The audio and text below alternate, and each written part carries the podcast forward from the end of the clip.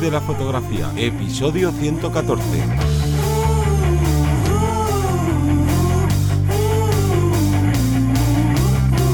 Bienvenido y bienvenida al podcast que te enseña a vivir de tu pasión, es decir, vivir de la fotografía, donde semana tras semana encontrarás todo lo que necesitas sobre el mundo fotográfico como negocio, marketing, búsqueda de clientes, posicionamiento online, marca personal, bueno, un largo etcétera. Yo soy Teseo Ruiz y contigo y conmigo tenemos a Johnny Gómez. Muy buenas. Hoy vamos a explicar cómo conseguir clientes tan solo con renovar el aspecto de la web o el rediseño, ¿vale? ya que muchas veces eh, nos intentamos plantear esta búsqueda de clientes con ofertas, como ha pasado en este cambio, ¿no? En diciembre, incluso ahora en enero, en estas ofertas locas de, navidades y de rebajas, y creemos que se puede llegar a conseguir clientes nuevos sin la necesidad de estar constantemente bajando nuestros precios, constantemente mostrando esa necesidad de, clientes nuevos. Entonces, en este podcast vamos a hablar de todo eso, pero antes, Johnny, hablarnos un poco de nuestra plataforma. nuestra plataforma que está en vivirdelafotografía.es es básicamente una, una academia online que funciona como un Netflix, como un HBO. Es una suscripción mensual de 10 euros al mes donde tienes acceso a una cantidad enorme de cursos y de vídeos. Ya vamos por más de 150, 150 vídeos y donde vas a encontrar cursos de todo tipo que están orientados principalmente para gente que quiere dedicarse a la fotografía o que ya se está dedicando y quiere mejorar, ya que aquí hay cursos de marketing, cursos de técnica, pero bueno, lo que te vas a encontrar esta semana, ya que cada semana publicamos tres nuevos vídeos de, de estos que van formando estos cursos, estamos ya casi casi finalizando el curso de esquemas de iluminación con un solo flash, que esto es fundamental porque muchas veces a lo mejor no tienes todo el presupuesto del mundo para tener aquí todos los flashes y muchas veces piensan, no, es que yo solo tengo un flash o, buah, si lo que haría yo con cuatro puntos de flash y no, no, no. Con uno solo se pueden hacer muchísimas cosas y para eso está este curso, para enseñártelo. Y los viernes, esto de los viernes de edición, pues continuamos con el macro curso de Capture One, ya que es un curso que va a ser yo creo que único en la academia, porque no va a constar solo de 10 lecciones, sino que va a constar de muchísimas más, ya que es, es un curso muy en profundidad y esto es lo que tenemos esta semana. Y te recuerdo que está en vivirdelafotografía.es y es tan solo 10 euros al mes. Y bueno, ya vamos a pasar con el tema del tema. O sea, con el, vamos a destacar el, tema. estoy pensando a ver cómo, cómo intentar eh, transmitiros esa idea, repito, que no tenemos que estar constantemente bajando nuestros precios, oferta, ofertando eh, nuevas ofertas, rebajando, tal. No, directamente vamos a dar una posibilidad, una más, ojo, no es la única que hay, para eh, atraer a nuevos clientes. Y en este caso, quiero destacar la, parte del, del, wrestling, del wrestling de la web, que es eh, más que, bueno, está realmente demostrado que la renovación del diseño de la web va a aumentar esas conversiones, aumenta la tasa de conversión. Explícanos qué es la tasa de conversión. Esto es muy importante porque muchas veces la gente cuando cambia de ¿no? el diseño de su web, básicamente lo hace porque él mismo o ella misma se han aburrido de ver su web durante X años, normalmente no suele pasar muy pronto, pero llega, ay, estoy aburrido, lo voy a cambiar y no, lo que no se da cuenta es que se puede conseguir nuevos clientes gracias a lo que tú has dicho, a esa aumento de tasa de conversión, que no es algo que nos saquemos de la manga, sino que hay millones de estadísticas que demuestran que cuando una página web tiene un rediseño, una actualización de lo que es su diseño, ojo, no estamos hablando de crear una web desde cero ni nada de eso, simplemente un rediseño, que ahora veremos qué puntos clave debería tener este, este nuevo styling de la web, pues va a aumentar el número de ventas. ¿Y por qué no ¿Por qué lo decimos como conversiones?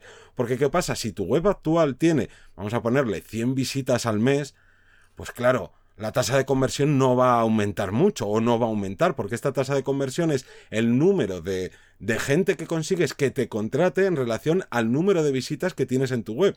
Si tu web son 100 visitas al mes, pues es que es normal que no tengas ningún cliente. Pero si tu web ya tiene un número importante de visitas, que puede ser 1000, pueden ser 10.000, pueden ser 100.000, y claro, cuando tú haces ese cambio es cuando realmente consigues ese aumento de, de, conversión, que básicamente es conseguir nuevos trabajos. Gente que a lo mejor estaba siempre entrando en tu web y por lo que sea, pues estaba ahí, sí, algún día le tengo que contratar, me gusta, no sé qué, y ve algo nuevo y como, ahí va, y esto, y ya se fija y ese, ese punto es clave para, para que esa persona dé ese paso que le faltaba, ¿no? Que ya estaba ahí a punto de, contratarte, pero que termine decidiéndose por, por contratarte, básicamente. Sí, sería al final como un, punto donde vamos a llamar la atención en ese posible cliente que nunca ha llegado a entrar en nuestra tienda, que ha visto el escaparate, pero que le faltaba pues un, icono más grande o le faltaba algo visual que dijera, anda, qué chulo esto. Ah, pues fíjate que, qué fácil es saber tal cosa, que eso, como digo, no quiero,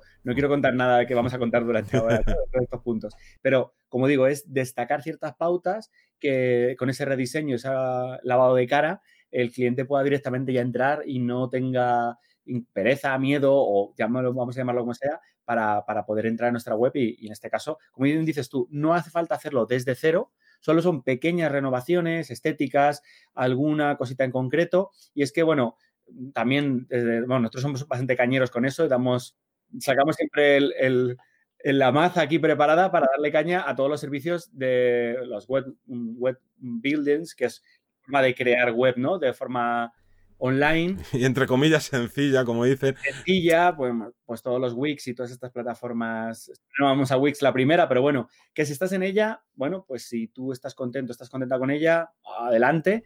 Pero, nosotros pensamos que, son cadenas. Quiero, quiero destacar una cosa, y es que, claro, nosotros decimos que con un rediseño tienes, o sea, toda esta, esta, estrategia con pequeños rediseños, cambiar elementos de algún lado y tal, ya vas a conseguir nuevas conversiones. El problema viene que sí que creemos que tienes que hacer una web desde cero cuando estás en cualquiera de estos web builders, porque lo hemos dicho en muchos podcasts, tenemos cursos incluso hablando sobre ello, que es que te atan de unas maneras que normalmente, pues claro, no leemos la letra pequeña y por ejemplo hay muchos de estos servicios que dicen, sí, sí, tú hazte la web, es súper sencilla, que a día de hoy WordPress es igual de sencilla, lo primero, WordPress es gratis, con Wix si quieres lo, lo mínimo viable decente que dan y repetimos, decimos Wix porque es la que más nos bombardea, pero este, estas navidades ya habréis visto que muchísimos canales de fotografía, tanto en podcast como en YouTube, estaban anunciando nuevas plataformas que se están creando,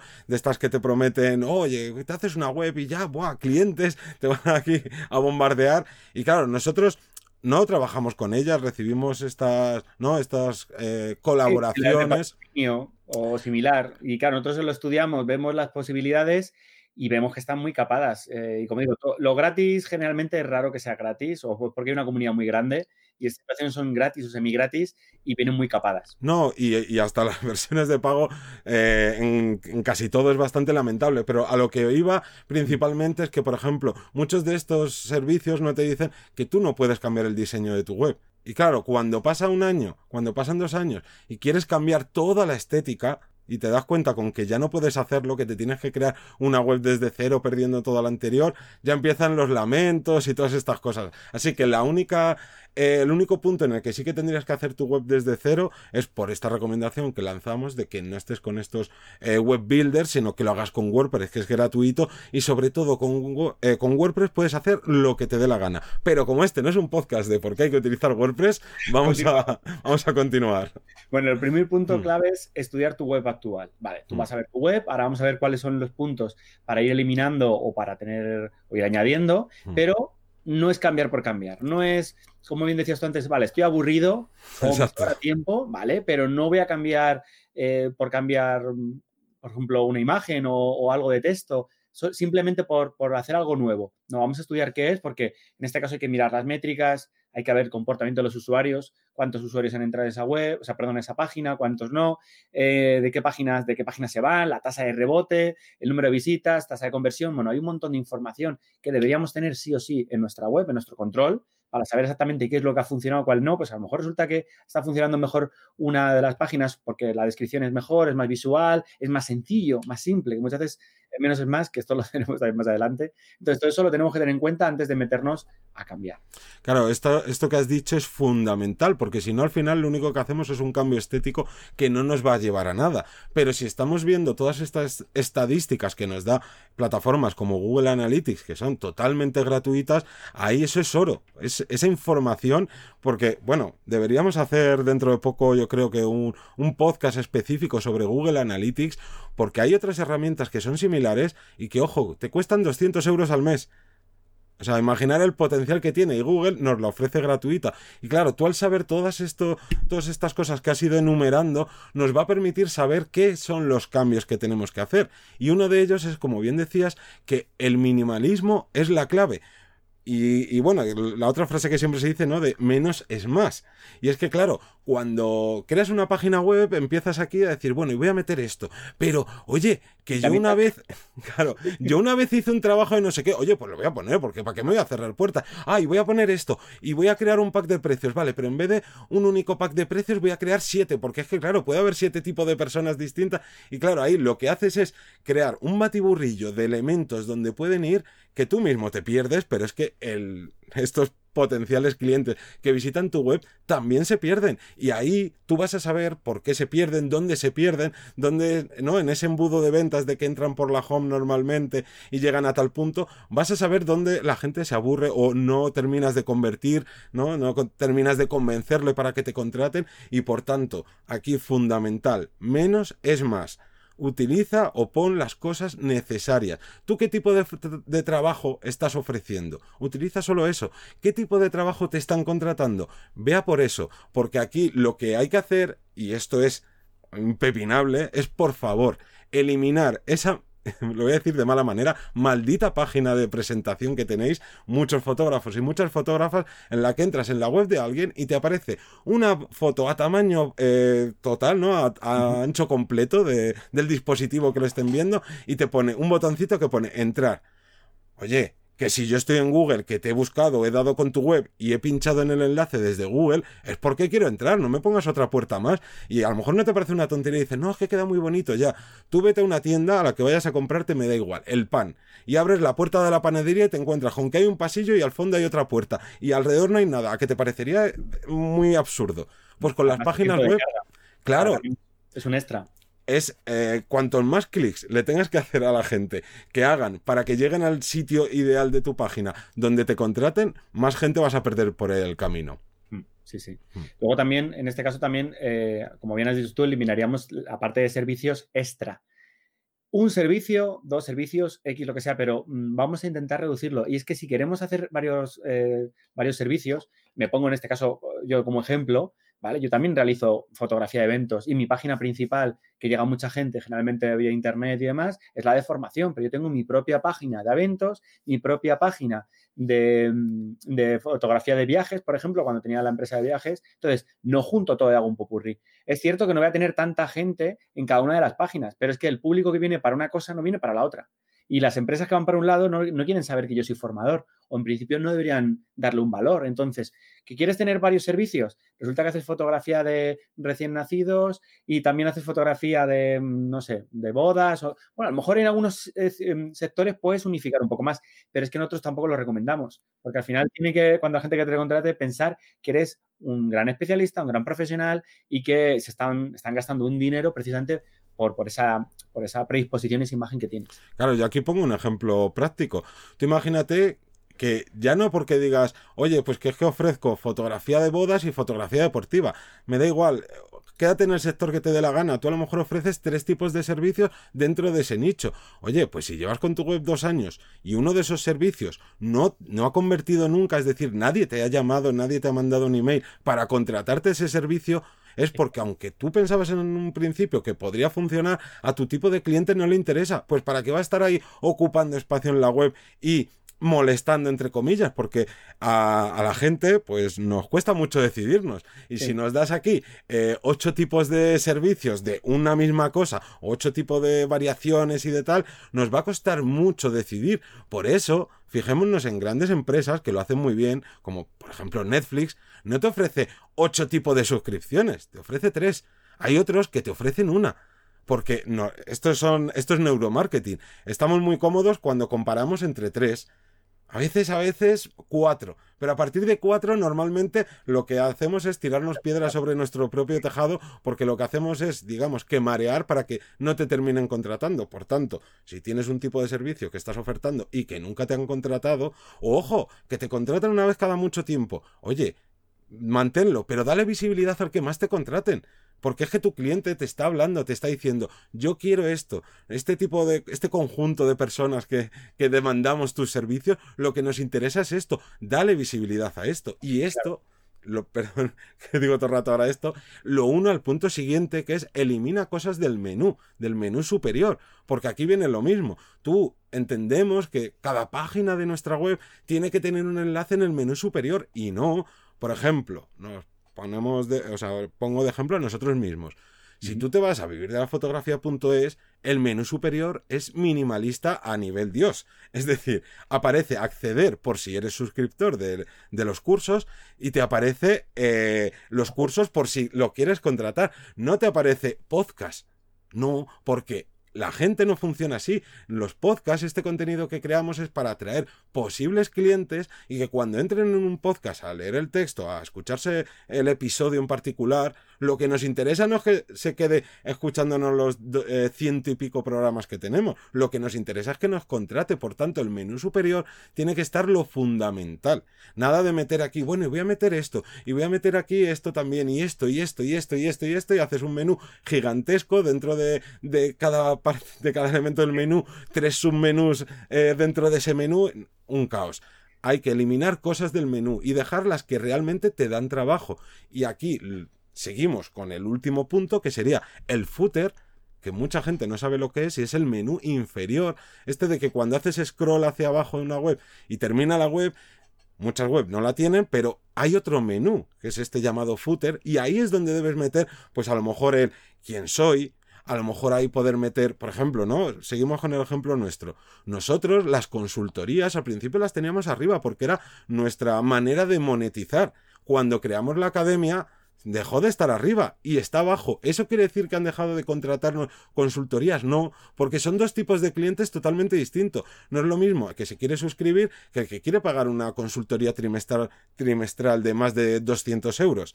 Entonces, ese cliente que digamos es más selecto que le cuesta más eh, convertir, porque obviamente es más dinero lo que, en lo que te vas a dejar, pues ahí sí que te investiga más y va a haber ese elemento. Lo que no puedes hacer es como, ah, bueno, como lo mismo de antes, no, como alguna vez me contratan a tal, lo voy a poner arriba. No, estás perdiendo clientes. Así que hay que darle importancia a los elementos que pones en el footer y los que veas que no necesitas en el menú superior, los bajas al footer y ahí van a estar, vamos, perfectos. Ahí, ahí sí. Hmm. Vale, más cositas a mejorar que hmm. deberíamos destacar fuera un poco de, estos cuatro puntos que hemos hmm. querido añadir, sería eh, la parte de quién soy. Porque, em, pues eso, hay varias estadísticas que demuestran que cuanta más confianza tenga el cliente sobre nosotros cuando no nos conoce, más fácil es que nos terminen contratando. Por eso funcionan también las redes sociales.